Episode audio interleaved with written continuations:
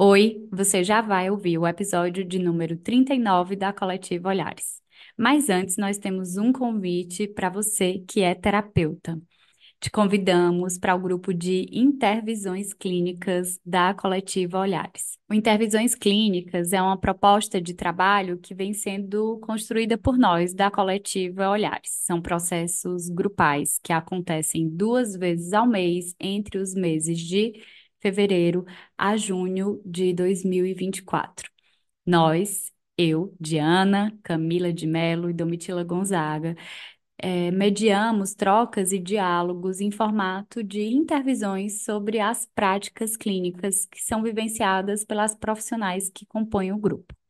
Para você ter acesso a mais informações, acessa lá o nosso Instagram, arroba coletiva.olhares, e no link da bio você encontra o formulário de inscrição e mais informações.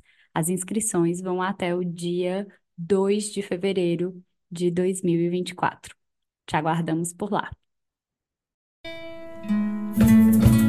Eu sou Camila de Melo. Eu sou Diana Montenegro. Eu sou Domitila Gonzaga e nós somos a Coletiva Olhares.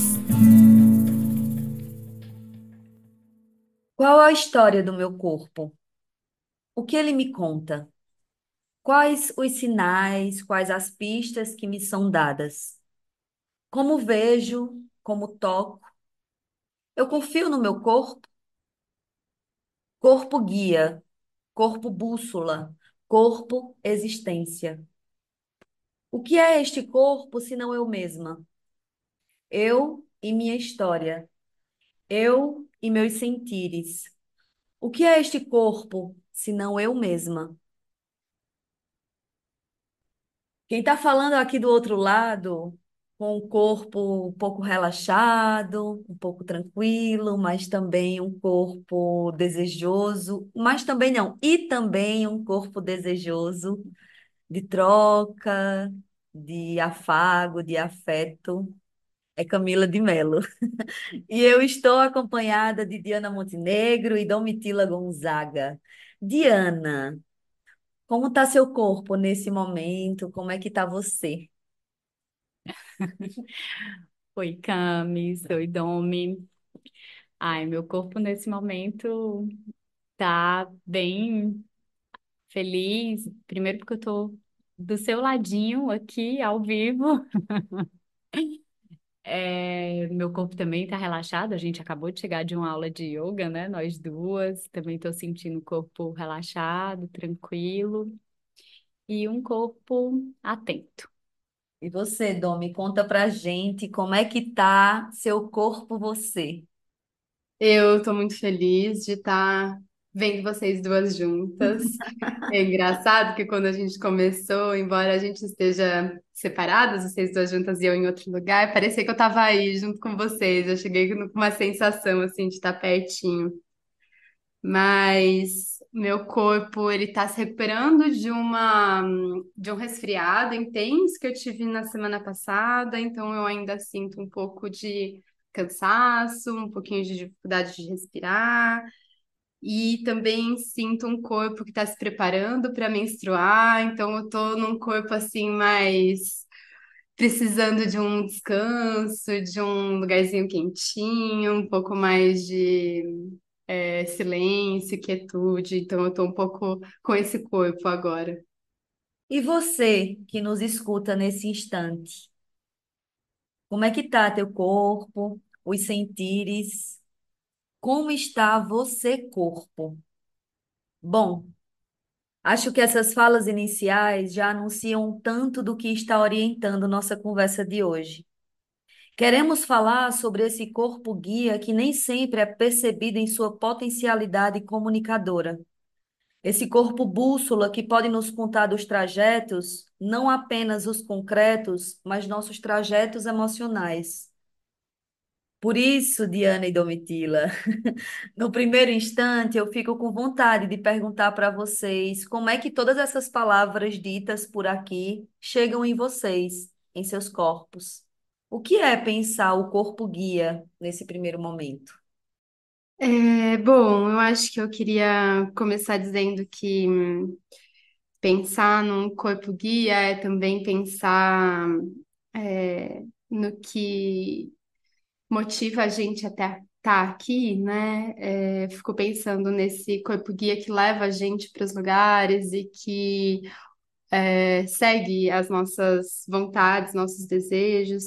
Então, eu queria começar esse primeiro podcast do ano também dizendo que é uma alegria estar aqui, uma que é muito motivada, assim, né, por uma vontade de seguir, de seguir fazendo, de seguir construindo, de seguir hum, trabalhando com vocês e, e fazendo tantas das coisas que eu acho que hoje a coletiva é um dos espaços que eu me sinto mais à vontade, que eu me sinto mais é, presente, que eu sinto que todas as minhas intenções elas têm espaço, né? E elas têm possibilidade de se transformar em alguma coisa, não necessariamente que elas vão se concretizar, mas quando eu conto e compartilho as minhas intenções para vocês duas, por exemplo, eu sei que isso se transforma em algo, isso é cuidado, isso é, hum, isso tem possibilidade, né?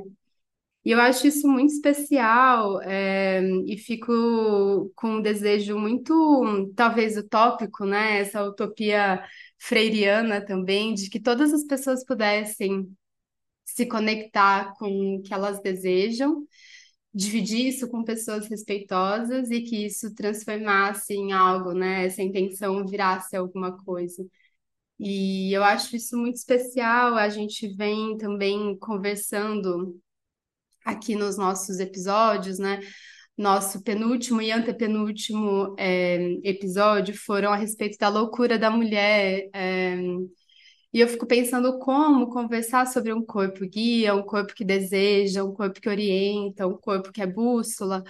Para nós, mulheres, é, é também subversivo, né? Quase como esse lugar que a gente foi hum, trabalhando e contornando, assim, dessa loucura de nós que é, que é apropriada, né? Que a gente se apropria do termo e se reconhece como mulheres loucas e que, vai, que vão seguindo seus próprios desejos. E eu digo isso, assim, muito pensando no que foi acontecendo, né? É, o Michel Foucault, que é esse filósofo muito importante, assim, que trouxe muitos debates a respeito do corpo, vai trazer uma expressão que é muito importante porque a nossa para onde a nossa conversa pode ir hoje aqui, que é essa intenção de disciplinamento do corpo, né? Uma intenção da gente se afastar do nosso corpo e esse corpo cindido, né? Esse corpo afastado, distante, é, foi uma tentativa do Estado, da Igreja, de transformar esse corpo em máquina, esse corpo em indivíduo que trabalha, que está muito distante realmente dos próprios desejos, das nossas potencialidades, para se transformar na força do trabalho, né? Então tem um fundamento capitalista que é exatamente esse processo da gente ficar distante e cindida dos nossos corpos e das nossas corpos, né? Então, o nosso corpo não é um lugar de produção de desejo, né? Não é um lugar de realização de desejo, de intenção, de reconhecimento.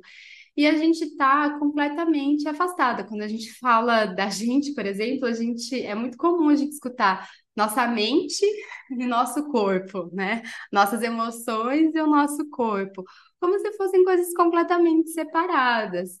Então, acho que esse é um episódio importante e é quase, e é subversivo nesse sentido, mas é também quase um chamado para a gente se reconectar e ficar muito aproximada do nosso corpo, é, para a gente entender os nossos desejos, nossas intenções, as nossas, para onde a gente quer ir, com quem a gente quer estar, que relações que fazem bem para a gente, como a gente reconhece que uma relação ela é, é, violenta a gente, e, e mesmo que na nuance, mesmo nas microagressões, mesmo, né, assim, quando não há uma violência escancarada, como que a gente vai entendendo a partir do nosso corpo, o que o nosso corpo provoca para gente, ou na gente, ou com a gente, né?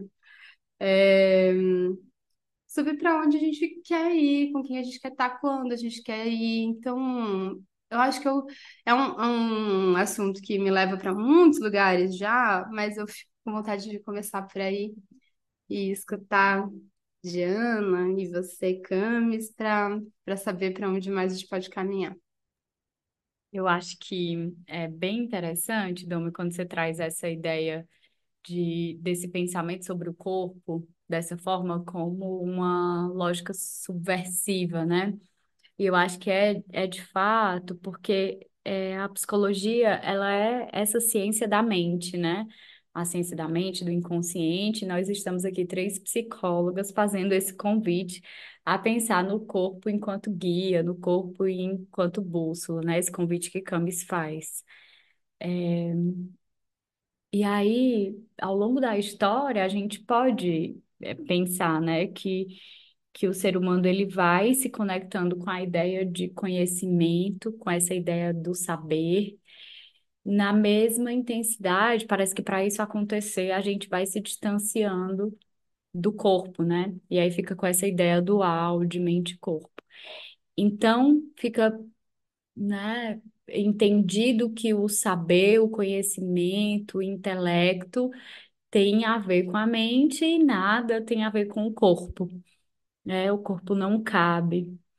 E quando você diz que aí o corpo fica nesse lugar, né? O corpo não é um lugar de produção de desejo, eu fico me conectando com esse, com esse outro entendimento de que sim, ele não é um lugar de produção de desejo, na forma como as coisas estão construídas na nossa cultura, mas ele também não é um lugar de produção de saber, de saber de nós mesmas, né? Parece que o corpo ele não conta muita coisa para a gente a partir dessa construção dual, né? Mente-corpo.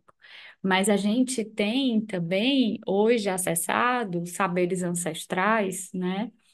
De povos indígenas, de povos de África, como é, o corpo é produz toda uma tecnologia de si, né? Desse entendimento de si, uma tecnologia de cuidado, uma tecnologia de coletividade, de pertencimento. Então, a gente vai acessando esses saberes ancestrais é, para poder, então, chegar nesses lugares que passam a ser importantes, assim. É, mas como é interessante que a gente vai se distanciando dessa lógica mais intelectual, né? Para poder acessar o corpo.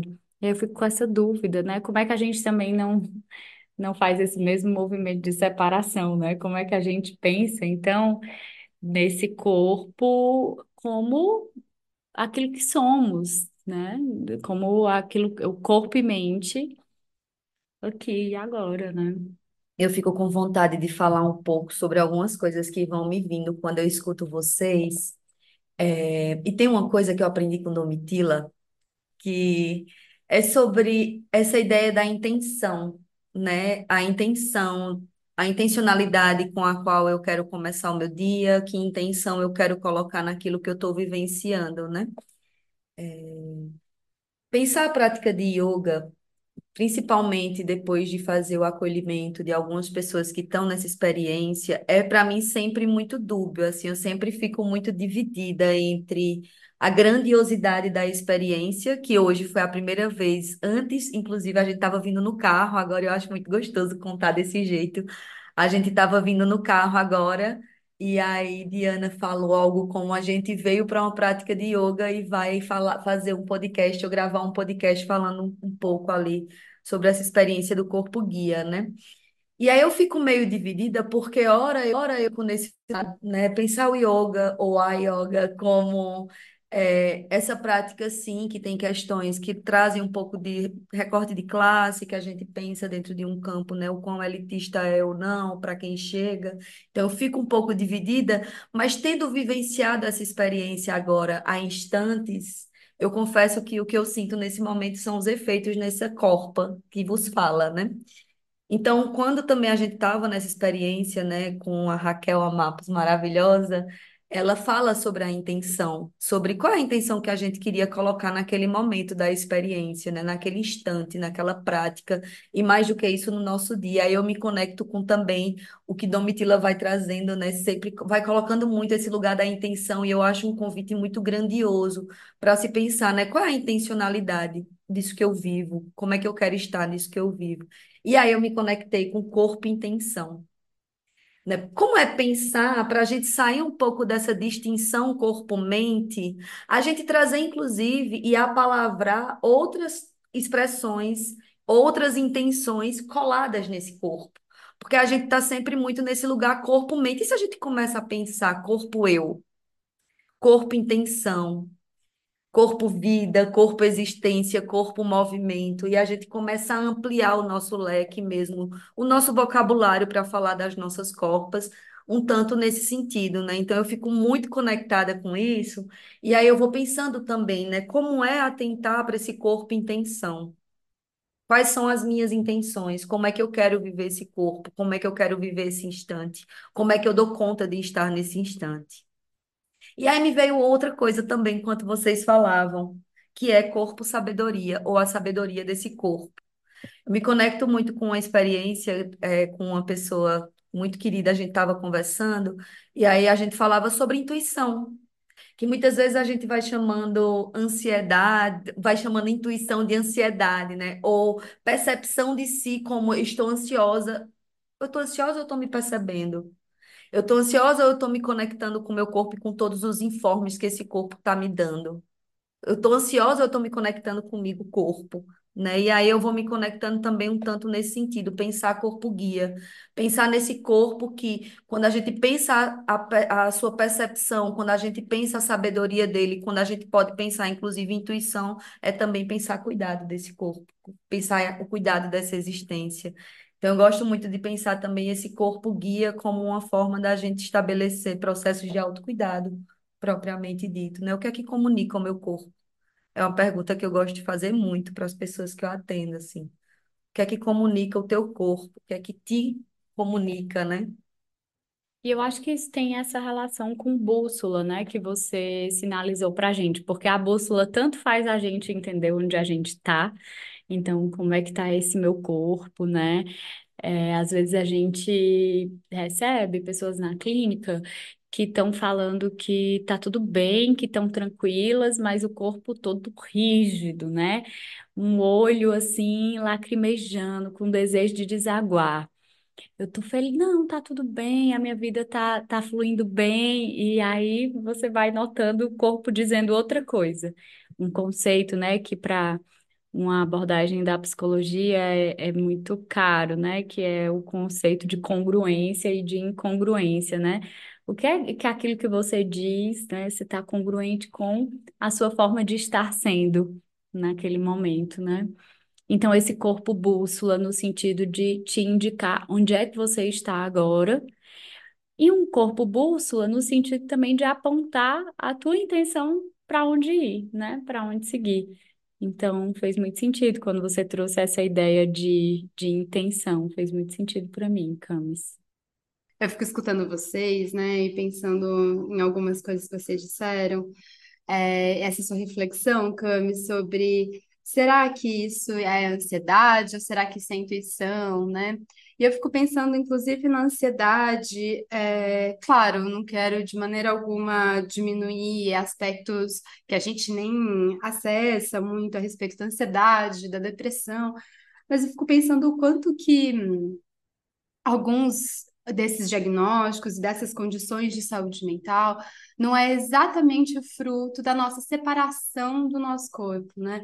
Será que a ansiedade não é uma manifestação assim gritante de algo que já estava ali sendo contado de outras formas, um pouco mais quietas, um pouco mais um, é, delicadas de alguma maneira, assim, né, com menos expressão, e aí, de repente a ansiedade, ela é quase um, um grito do corpo dizendo, ah, sai desse lugar, ou para de fazer isso, ou, né, enfim.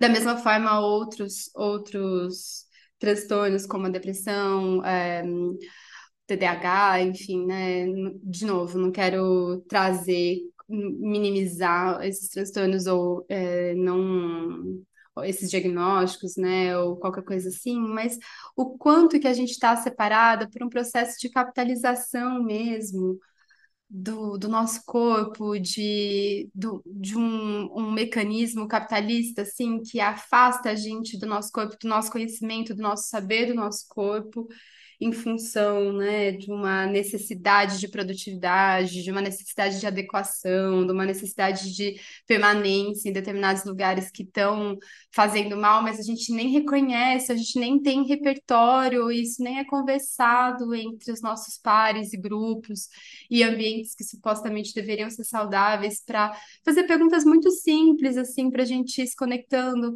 esse lugar faz sentido, isso tá bom, essa relação tá boa, né? Então, como esse alimento, enfim, como que a gente pode é, recuperar mesmo, se reconectar com o nosso corpo para que ele conte coisas com menos intensidade, que aí se torna algo muito mais difícil da gente cuidar com o passar do tempo, né?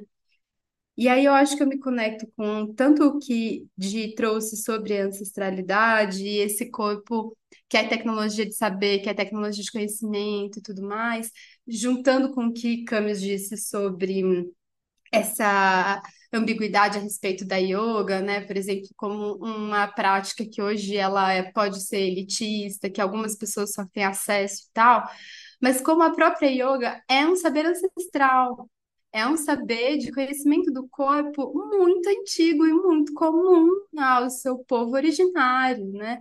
E hoje, claro, é, no nosso contexto, ele é capitalizado e aí existe toda uma prática em cima disso, mas que me conecta também com uma outra reflexão que num outro contexto a gente estava conversando, nós três, que foi no, no nosso grupo de intervisões clínicas do ano passado, a respeito desse em vários momentos a gente conversou sobre o corpo no nosso grupo do ano passado, né?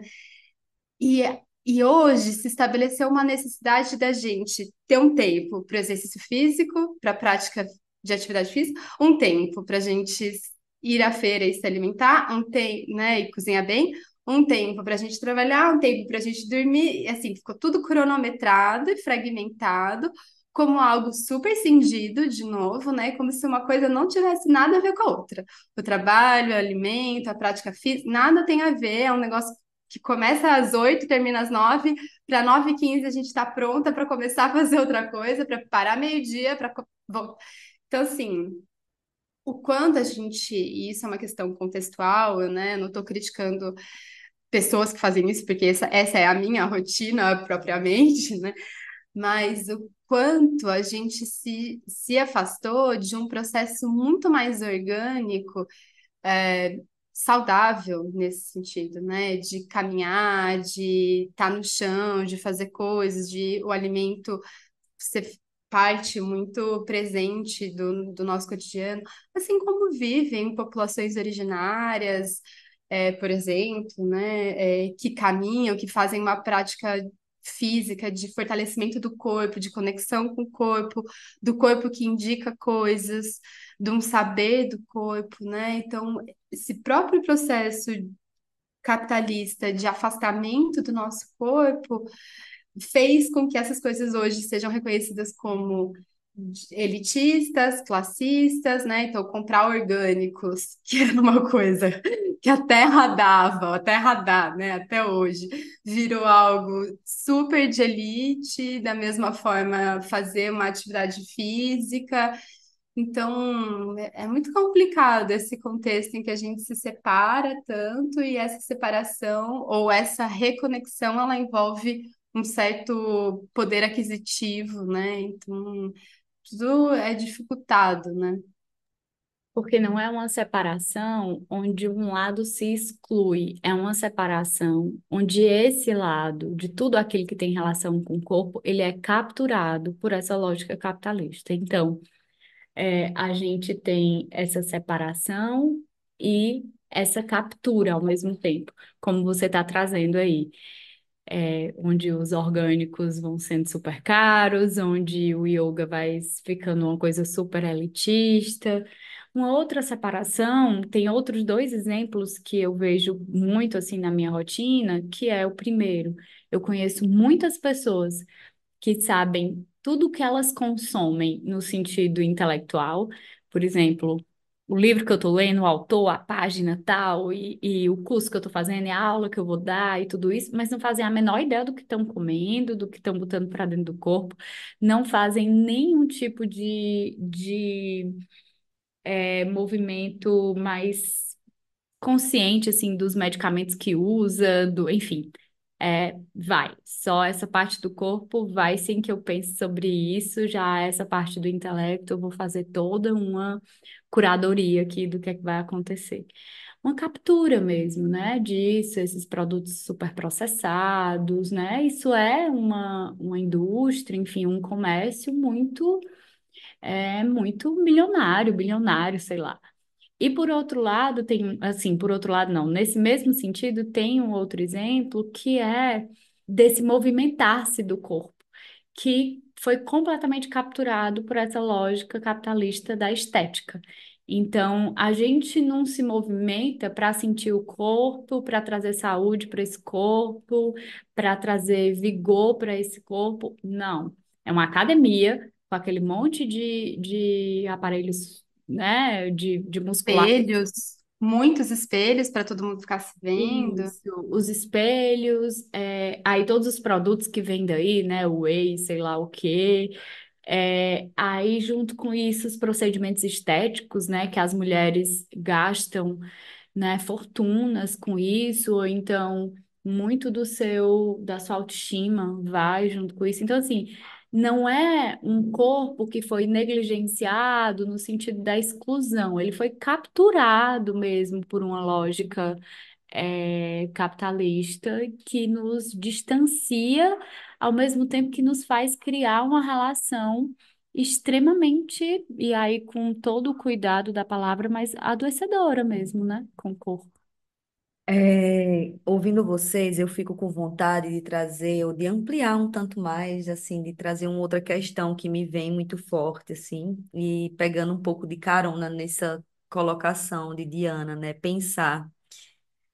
Somos uma sociedade fissurada em corpos, no controle desses corpos, na intervenção sobre esses corpos, no silenciamento não raro desses corpos na normatização, na estigmatização. Entendo que ao nos propormos a pensar o corpo, nos colocamos diante desse emaranhado de complexidades, né? Então eu fico com vontade de saber de vocês duas, enfim, como é que essas complexidades têm chegado até vocês? Me digam. Eu fico pensando, em primeiro lugar, no, no quanto isso aparece para mim na minha própria experiência né, na relação com o meu corpo. Hoje, é um corpo que transita no mundo de uma forma muito diferente, né, de um de tempos atrás, hoje uma mulher madura, né, não mais uma adolescente ou uma jovem adulta, então é muito diferente a forma como eu decido colocar o meu corpo no mundo, o meu corpo em relação a minha própria relação com o espelho, a complexidade também que vem daí, é, qual é essa relação que eu vou traçando com o espelho, hoje ela é muito diferente do que já foi um dia. Eu tenho muito cuidado e muita amorosidade quando eu é, realmente me percebo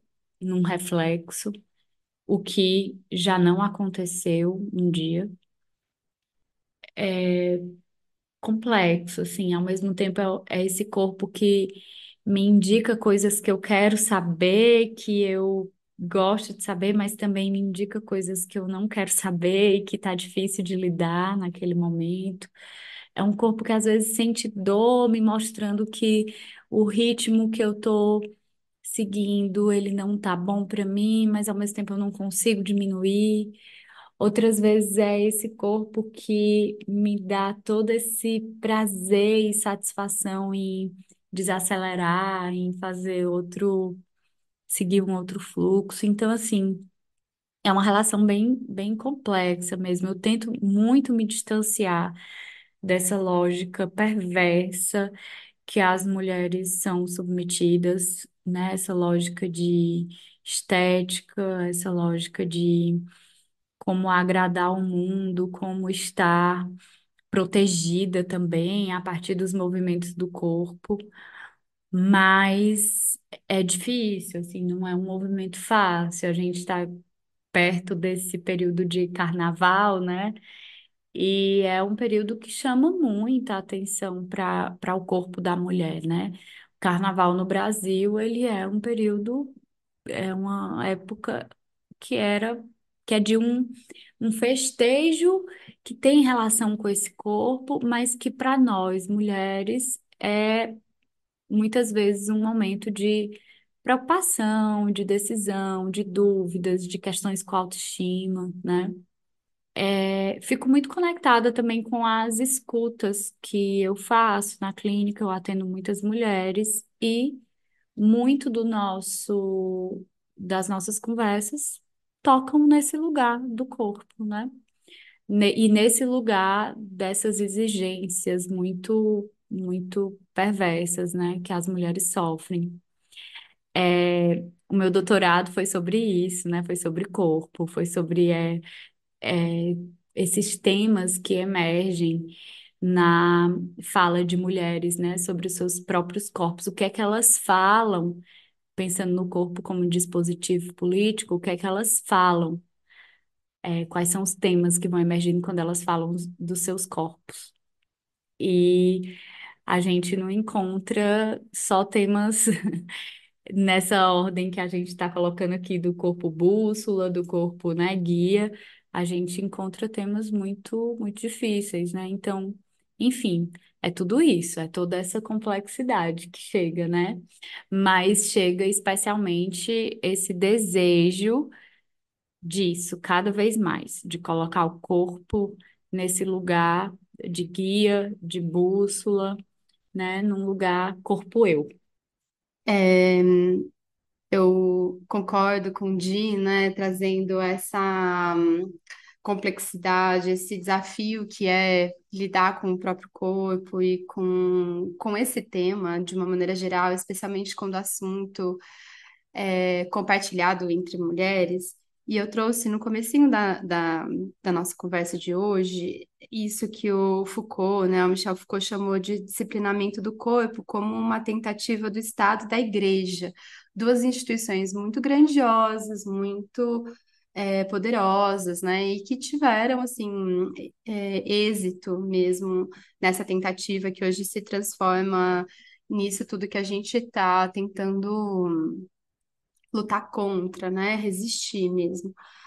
Mas isso foi tão bem articulado, essa violência estratégica do Estado em relação ao corpo, que hoje a gente não precisa de instituições como o Estado e a Igreja fazendo essa vigilância e essa punição a todo tempo, quando os corpos saem daquilo que, da, dessa manada, assim, né, muito docilizada também de, de maquinário, é, é, de força de trabalho. Hoje a gente faz isso entre nós. A gente faz isso como um- uma grande força, assim, de vigilância, é, e punição em relação às outras pessoas, e obviamente isso vai se transformando numa voz interiorizada do que é certo, do que é errado, do que é bom, ruim, bonito, feio, nessa construção muito binária mesmo da, do que é o correto, né, e o errado a se fazer.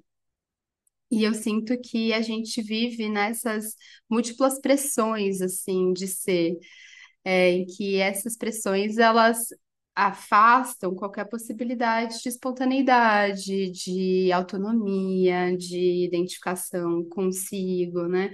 Então, eu acho que a gente faz um trabalho muito é, importante, mas assim, é, detalhista, assim, detalhado, quando a gente tem que se conectar com tudo isso que está interiorizado, internalizado, encorpado com a gente, né? Nesse, nessa incorporação mesmo, né? Do que se tornou corpo, muito encarnado, do que se tornou carne, quando a gente vai entendendo o que é certo e errado de se fazer. porque isso é uma pressão muito externa mesmo, que tem um poder muito grandioso em termos de discurso, mas que a gente precisa se conectar é, com os nossos desejos. Então, assim, e as nossas intenções, né, Camis, os nossos quereres, assim, porque senão isso vai se tornando eternamente, assim, um checklist de obrigações intermináveis que nunca acabam. É, desse monte tem que, é obrigado a, né? A vida certa é. E aí a gente percebe esse, uma série de sofrimentos que estão sendo vividos por todo mundo, todo mundo mesmo, assim, né? Ou quase todo mundo, pelo menos, porque todo mundo é muita gente, mas de como a gente vai tendo que responder a essas expectativas o tempo inteiro e que isso nunca vai ser cumprido no fim das contas. Não existe, né, um ideal completamente é, irrealista, assim, que não funciona, porque sempre vai ter uma outra coisa, sempre vai ter algo para ser que está faltando, né? Então, a pessoa que trabalha, mas não é casada, que não tem própria casa, que não está com o corpo dentro dos padrões, que, enfim, tem milhões de pressões identitárias, então, né, a gente vai entrando em questões assim completamente enfim, que trazem muito sofrimento o tempo inteiro. Então, eu acho que a gente tem que se conectar, é, é um exercício muito forte, né? A gente se conectar com as nossas intenções e como terapeutas, como psicólogas que é, na nossa maior, né, na nossa agenda, assim, no, no, nosso cotidiano, a gente mais conversa e mais acolhe mulheres, é como isso vai é, se vai se transformando, vai se traduzindo nessas conversas de reconexão, né? Então, acho que eu fico pensando nessas complexidades, mas especialmente na força que tem esses discursos, né? E como que a gente precisa fazer um trabalho importante, assim, de resistência a essas forças discursivas e como a gente vai encontrando é, a felicidade na nossa, nas nossas intenções mais autênticas, nas nossas conexões com os nossos corpos e corpos mais autônomos, assim, mais definidores de, de quem somos, e se afastando, não sem dores, não sem desafios, de um, uma construção de idealização, de uma construção ideal e realista. Minha gente, eu queria contar para vocês que enquanto eu vou escutando vocês duas, eu vou sentindo meu coração acelerando assim, numa velocidade que eu nem sei explicar. E aí eu fiquei com vontade de falar isso, desse coração acelerado, dessas mãos que estão suando um pouco, é, muito conectada e tentando compreender o que é que, o que é que eu estou me comunicando nesse momento, né? De que maneira eu estou sendo afetada nesse momento por tudo que está sendo dito, assim. E aí eu fico com muita vontade de falar uma coisa que está sendo muito presente para mim nos últimos tempos, que é pensar que o acesso ao corpo ou essa conexão com a gente não é algo que está dado e não é algo que está posto para muitas de nós, né? É, quando o Domi vai trazendo desses processos de disciplinamento do corpo, quando vai trazendo o quão é, nos foi imposto e como nos é imposto cotidianamente, sem que precise ser dito, os modos como a gente tem que estar, como a gente tem que se portar, como a gente tem que se vestir, como a gente tem que se mostrar, né? Eu vou me conectando muito com essa perspectiva, enfim, eu estava trazendo isso para vocês, assim, de que não está posto nem está dado, porque para muitas pessoas, e aí eu queria muito trazer corpas múltiplas, né? Corpas trans, corpas pretas, periféricas, deficientes, violentadas, abusadas. É... Como isso tudo isso como a forma de existência, como a forma como essas corpas vão se colocando no mundo e como esse mundo, essa sociedade, né, da, da, do disciplinamento vai recebendo ou não, vai excluindo essas existências, vai dizendo sua corpa não cabe aqui. Como tudo isso coloca da, na gente a impossibilidade de acesso a essa corpa. Como é crescer, como é existir pensando, o meu corpo não cabe aqui O meu corpo, ele não é aceito aqui. O meu corpo, ele, antes mesmo de eu chegar até ele, outras pessoas tocaram nele, outras pessoas, outras existências, outras instituições, enfim, todo um corpo social que vai se colocando entre a gente e esse corpo, exatamente nesse processo, inclusive, de eh, polarização ou de dicotomia, quando a gente coloca corpo e mente, né? Entre o meu corpo e a minha mente, o que é que vai ocupando esse espaço, sabe? Então eu fico pensando muito nisso, não como uma forma angustiada, embora sim, nesse momento angustiada, é, mas como uma forma de dizer, de pensar, que é algo que tem sido, tem feito muito sentido para mim, que é como então construir pontes, como então abrir caminhos, como então escancarar portas, enfim, para que eu consiga de fato acessar esse corpo. Como então olhar conscientemente, embora também dolorosamente muitas vezes, como então compreender o que é que tem no caminho entre, entre o eu e eu mesma, entre eu e o meu corpo, o que é que está se colocando entre a gente, que está me impedindo esse acesso? É uma coisa que para mim tem, muito, tem feito muito sentido, porque essas complexidades estão todas aqui escritas no nosso corpo. Né? Então, é uma coisa que eu tanto tem feito muito sentido para mim, Camila, pessoa no mundo, existência no mundo, como também tem feito muito sentido fazer esse convite para as pessoas com as quais eu tenho dialogado cotidianamente na clínica. É um trabalho que acho que eu tenho buscado fazer com uma certa frequência, que é como é que você está chegando aqui hoje? Como é que está teu corpo? Como é que você está nesse instante? nessa, nessa perspectiva materializada que o corpo dá para gente, né? Como é que tá o teu toque contigo mesmo, enfim. E aí a gente vai fazendo esse exercício propriamente de, tá, como é que a gente pensa então essa conexão consigo? Como é que a gente pensa esse acesso? Ah, eu não consigo me acessar. O que é que está se colocando entre eu e eu mesma, que não é meu, mas que me fizeram acreditar piamente que era? Quando eu vou pensando, né, como é que essas complexidades estão chegando, eu costumo dizer que antes mesmo de eu pensar nelas, elas já estão inscritas em mim. E às vezes eu faço um movimento muito mais de como é que, como é que eu estou sentindo tantas complexidades para eu conseguir pautá-las, inclusive. Eu lembro muito do, do, do verso do poema Eu Corpo Território, a gente já trouxe aqui, já é pauta também do Intervisões Clínicas. Eu gosto muito quando a Thais Albuquerque ela diz assim: como fazer a passagem do corpo sofredor para o corpo criador?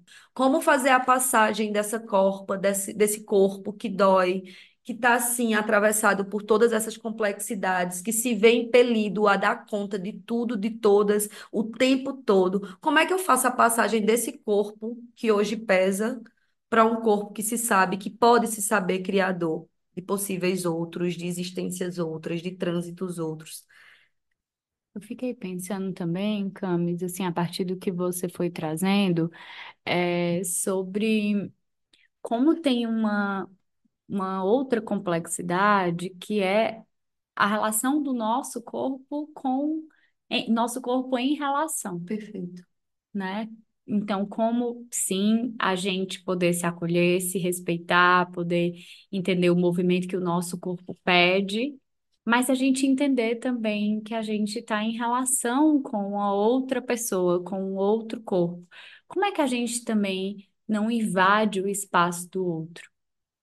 Como é que a gente pode conviver, né? Viver com esses, esses corpos, essas corpas, né? Como é que a gente tem esse cuidado de entender que às vezes esse corpo que está borbulhando um sentimento, uma emoção, ele vai afetar, no sentido do afeto mesmo, outros corpos, outras corpas, né? Como é que a gente faz essa dança, né, para trazer para o corpo literalmente, né? Como é que a gente faz essa dança coletiva mesmo, de, de respeito, mas ao mesmo tempo de respeito não só ao outro, à outra pessoa, mas a nós mesmas também, né?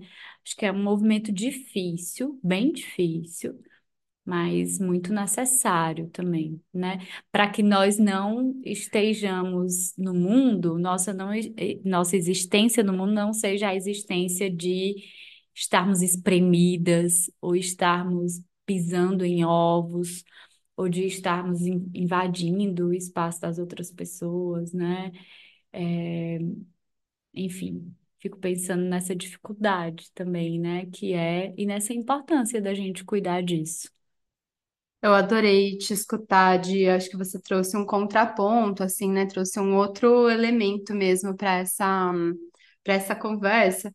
E eu fiquei é, lembrando, no ano passado, no final do ano passado, eu participei de um, participei e ajudei a organizar também um evento que foi muito especial para mim, que foi no Instituto de Terapia Familiar de São Paulo, que a gente organizou um encontro é, falando sobre atendimentos ou práticas com famílias que tenham integrantes dessas famílias, é, jovens e adolescentes trans e não binários. E dentre o, a, a programação tinha um momento que foi, acho que o mais marcante para mim, de familiares falando e desses jovens é, trans e não binários falando também sobre, sobre esse processo, assim, muito relacional mesmo, né?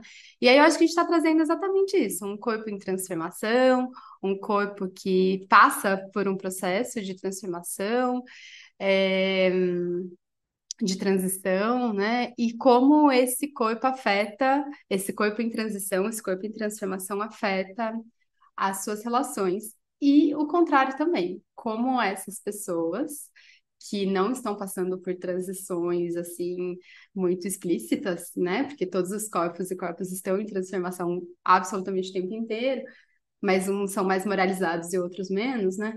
É...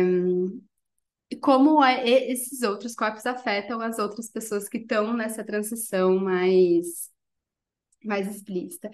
E aí teve uma fala de um pai que eu achei muito especial, porque eles estavam falando da potência de estar num processo terapêutico familiar, né? O, o instituto é, que promoveu esse evento, ele promove também atendimentos à família de forma gratuita e tal, e entre esses, esses atendimentos tinha essa família que estava ali contando.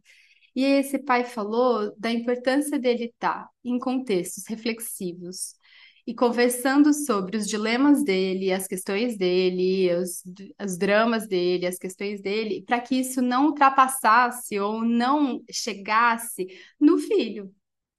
Então, ele conseguia estar num espaço acolhedor para ele, para que isso não desrespeitasse ele não inundasse o filho, ele não atravessasse o filho de um jeito ruim, que fosse cruel ou perverso para o filho. E eu achei essa fala muito importante, assim, para reconhecer que nem tudo que a gente está vivendo, ou nem tudo que a gente está passando, precisa ser compartilhado com a outra pessoa. Ele podia ter outros espaços, então eu acho que a gente está falando dessa conexão que é importante dele com ele, desse pai, no caso, né? Dele com ele, dele acessar o que estava ali em conflito, o que estava trazendo dilema, o que estava difícil ou bonito, enfim, tudo que ele estava vivendo, mas que isso não precisava chegar ali. Então, eu acho que tem essa conexão primeira, digamos assim, não acho que existe uma cronologia, né, ou uma ordem mas existia, existiu esse, essa conversa dele com ele para que isso pudesse ser filtrado e conversado com o filho de um jeito respeitoso com o filho, com o processo dele. Faz sentido? Eu não sei se era por aí que você estava trazendo, mas me lembrou essa, essa experiência que eu vivi. Faz muito sentido, Domi, é exatamente por aí, né? Assim, como é que a gente cuida é, disso que o nosso corpo está contando para a gente, para que a gente possa estar em relação com, a, com outras pessoas sem é, agredir os outros corpos, as outras corpas, né? Então, como é que a gente cuida de tudo isso, assim? Por isso, essa importância da gente se perceber, se consultar, ter esse corpo bússola, esse corpo eu, para a partir daí eu estar em relação. Eu acho que a, a, esse entendimento todo que a gente está trazendo aqui, ele não é possível sempre. Eu acho que é muito difícil. É, a ideia não é a gente robotizar esse processo, não é sobre isso que a gente está falando, mas é a intenção disso. Eu entender é, que o meu corpo ele tem um efeito em relação. E a partir desse entendimento, o que é que eu faço com isso então? Como é que eu vou cuidar disso? Eu sempre penso assim que nós, eu tenho, eu tenho ficado muito com essa sensação agora no final de ano e, e, e com as leituras que eu estava fazendo sobre o quanto esse nosso corpo grande e que é, faz tantas coisas automáticas, ele já foi um corpo tão dependente, um corpo de um bebê, né? Eu já fui um bebê um dia, todos nós já fomos um bebê um dia. E esse corpo que precisava tanto de desse carinho, desse cuidado, dessa proteção, é, desse alimento, né? Um corpo que era completamente dependente. E um corpo que recebia muito, é, independente daquele que era bom e daquele que era ruim, né? Então, como é que a gente cuida de um bebê? Como é que um bebê pode ser cuidado nesse sentido que, que você está trazendo, né? Um pai ou uma mãe cuidar do seu próprio corpo para estar em relação com aquele corpo tão que precisa de tantos cuidados. E isso, claro, ao longo da vida a gente vai ganhando mais corpo para sustentar processos mais difíceis. Que bom, a gente não depende mais só do outro para estar em situações protegidas ou para estar em processos mais autônomos, a gente não depende mais só do outro. Mas nós somos seres em relação. A gente continua ainda assim dependendo do outro. Porque uma vez em relação, nós somos afeto, né? Nós somos afetadas e nós afetamos. Então, acho que é por aí sim, esse cuidado. Gente, é, acho que vai dando o movimento da fala da gente, né? E o, o, tempo mesmo, né? O tempo de fala, o tempo de sentires vai anunciando esse fim que vai chegando desse episódio tão importante, né? Eu fico com vontade de pedir para vocês contarem o que é que vocês andam lendo, assistindo, ouvindo, o que é que vocês querem indicar para as pessoas. Bom, eu fico com vontade de indicar. Bom, eu fico com vontade de indicar um filme que ele é um pouquinho mais difícil de acessar e eu sempre fico um pouco reticente se eu indico alguns alguns materiais audiovisuais que têm uma dificuldade de acesso, mas eu fico com vontade também de falar sobre esse filme, que eu achei ele bem especial. É um filme com um, um título em inglês que se diz How to, How to Have Sex, e é um filme que está disponível numa plataforma que se chama Mubi. É, é, a plataforma Mubi é uma plataforma que tem alguns filmes que estão menos assim num cenário mais é, popularizado, assim, ou mais compartilhado, enfim. E esse é um filme sobre adolescentes, meninas, que vivem essa pressão de, um, de viver relações sexuais e de festas e de estar tá se sentindo muito feliz sempre e tudo mais. Ela é um filme que na trama traz todas essas nuances relacionais que hum, algumas meninas podem viver, né, de que envolvem tudo isso, festa, corpo, prazer, amizades, entre outras coisas. Então, eu acho que tem bastante a ver com o nosso tema de hoje, por isso que eu fiquei com vontade de indicar. E é isso.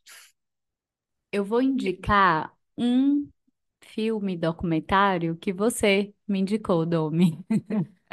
E eu assisti no comecinho do ano e foi muito bom. Eu tenho indicado para muitas pessoas. Se chama Quantos Dias, Quantas Noites. Tem um acesso super fácil lá no YouTube, o filme completo.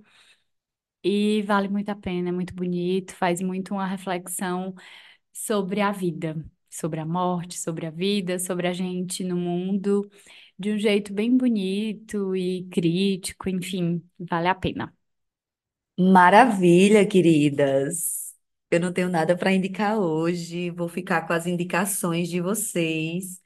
É, Bom, dizer que eu estou muito feliz. Que bom que a gente começa o nosso ano de podcast desse modo. Agradecer a Diana e Domitila por essa parceria, essa conversa boa e essa caminhada bonita. Até a próxima.